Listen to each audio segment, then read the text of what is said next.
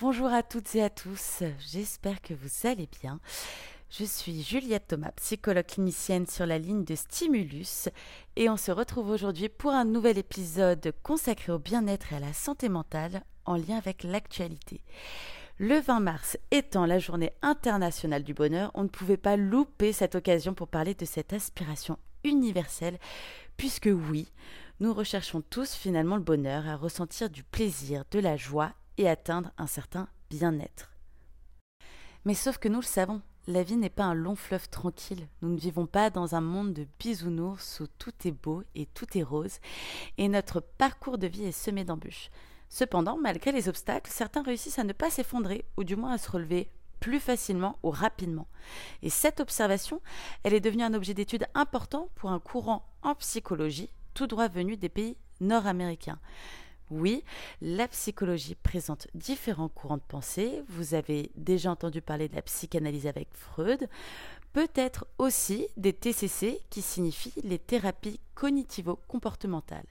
Et eh bien aujourd'hui, nous allons nous appuyer sur la psychologie positive pour évoquer ce vaste sujet qu'est le bonheur.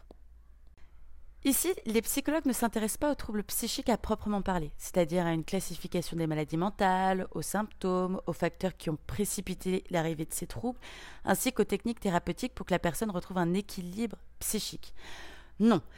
Ici, l'attention est focalisée sur les facteurs protecteurs, c'est-à-dire les forces individuelles et collectives qui contribuent à maintenir une bonne santé physique et mentale durablement, en dépit des difficultés rencontrées.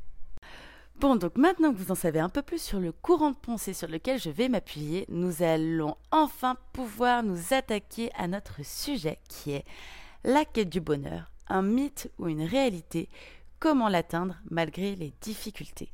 Alors, avant même de pouvoir savoir quelles actions entreprendre, on a besoin de clarifier notre objectif, de savoir à quel moment nous pouvons dire que nous l'avons atteint. Donc il faut déjà s'interroger sur ce que c'est finalement le bonheur. Le bonheur ne se réduit pas au plaisir et à la joie. Ce sont des sensations qui sont agréables, que l'on ressent sur l'instant T, parce que euh, on fait une activité qui nous plaît, qu'on apprécie le moment que l'on passe actuellement. Mais une fois qu'il est terminé, ou qu'une difficulté arrive, cette sensation agréable, elle s'estompe. Donc le plaisir, il n'est pas suffisant pour dire que nous avons atteint le bonheur. En fait, le bonheur, c'est finalement ressentir un certain état de bien-être, se sentir suffisamment bien et ce durablement dans le temps malgré les difficultés rencontrées. Voilà donc un objectif qui nous donne envie. Mais comment y arriver maintenant? En psychologie positive, le bonheur est un sujet phare. Les chercheurs ont établi de nombreuses recherches et études pour repérer les éléments qui entrent en jeu, pour détecter ce qui faisait que des personnes ressentaient un bien-être avec ou sans difficultés rencontrées dans leur vie. C'est alors que Martin Seligman, chercheur américain, nous a délivré LA recette du bonheur. En effet, selon lui, nous pouvons ressentir un certain bien-être si notre vie possède trois caractéristiques. La première, il faudrait avoir une vie plaisante.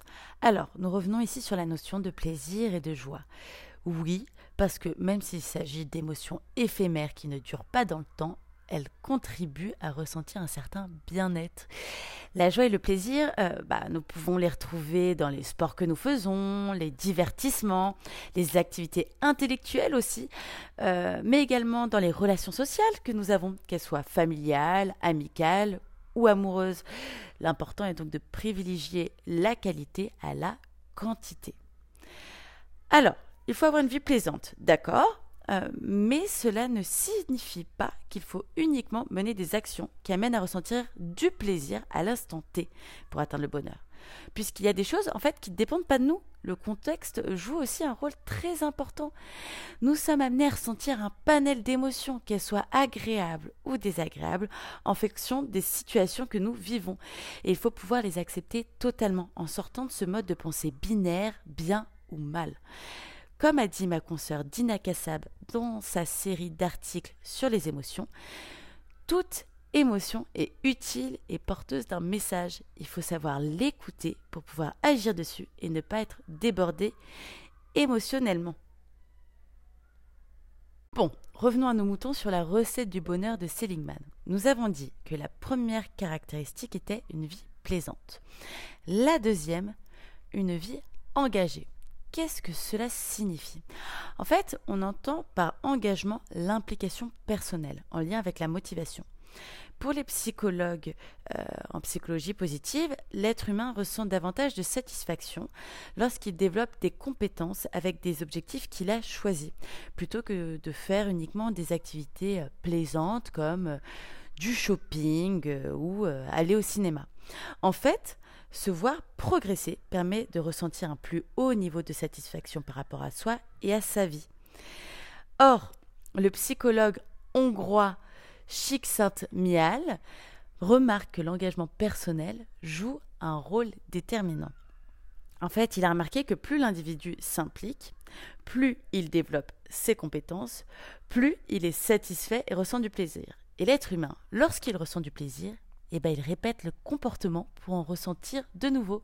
Donc la personne va s'engager d'autant plus, et alors va continuer à progresser, et continuer à ressentir du plaisir, etc. Et on voit un beau cercle vertueux. L'engagement est donc important, mais comment être engagé finalement? Et bah là, euh, il faut que l'action dans laquelle la personne s'engage soit en cohérence avec ses besoins et ses valeurs. Donc, bah, posez-vous quelques instants et réfléchissez. De quoi avez-vous besoin et quelles sont les valeurs importantes pour vous? Dernière caractéristique, une vie pleine de sens. Cela signifie que nos actions doivent être en cohérence avec nos pensées, c'est-à-dire nos croyances, nos valeurs et notre philosophie de vie. Voici donc les trois caractéristiques selon Martin Seligman. Il a également élaboré un modèle qui les résume. Il s'agit du modèle PERMA, qui signifie Positive Emotion, Engagement, Relationship, Meaning and Accomplishment. Nous voilà donc bien avancés dans notre sujet puisque nous savons désormais ce qu'est le bonheur et comment y parvenir de manière générale. Cependant, nous devons aussi prendre en considération le contexte et l'environnement dans lequel on vit. Nous pouvons quotidiennement faire face à des demandes imprévues, à des pressions ou à des événements de vie difficiles. Alors, non, l'objectif n'est pas de vivre dans l'illusion et d'oublier ses problèmes, puisque, on le sait, cela reviendra toujours en boomerang avec des conséquences encore plus importantes. Il s'agit là de réussir à faire face, en s'ajustant, en mettant en place différentes stratégies afin de retrouver un équilibre harmonieux entre nos besoins et les pressions internes et externes, en faisant attention à nos limites oui, nous ne sommes pas des super-héros et nous avons tous des limites. Et si nous ne les prenons pas en compte, nous allons sur le long terme nous épuiser et nous effondrer. Donc, pour faire face aux difficultés, nous allons devoir prendre en compte ces fameuses limites et nos besoins et nous allons nous appuyer sur nos ressources personnelles et environnementales pour s'adapter de manière optimale. Ce qui est alors important de se dire, c'est que l'accès au bien-être n'est pas euh, quelque chose d'illusoire où il faut euh, qu'aucune difficulté nous arrive. D'ailleurs, c'est pas parce qu'il nous arrive rien de grave que l'on se sent forcément heureux. Cela vous est peut-être déjà arrivé de vous dire que euh, bah, vous ne vous sentiez pas bien, pour autant il n'y avait pas de raison apparente, ou même qu'il y avait toujours pire chez les autres. En fait, ce qui est important de se dire, c'est que il est possible de retrouver un certain bien-être avec ou sans difficulté, et si difficulté il y a, il est important de réussir à s'adapter aux événements de vie par nos ressources disponibles. Et c'est d'ailleurs une composante que l'OMS prend en compte en définissant la santé mentale. Ils la définissent comme étant un état de bien-être qui permet à chacun de réaliser son potentiel, de faire face aux difficultés normales de la vie, de travailler avec succès et de manière productive et d'être en mesure d'apporter une contribution à la communauté. Donc malgré les difficultés, n'oublions pas d'avoir une vie plaisante, engagée et pleine de sens. Et c'est là-dessus que euh, je vais terminer mon podcast sur la quête du bonheur selon la psychologie positive. J'espère que cela vous a plu et que cela vous a permis d'en savoir un peu plus sur le sujet. Je vous remercie pour votre écoute et je vous dis à très bientôt sur notre chaîne de podcast pour un prochain numéro. À bientôt!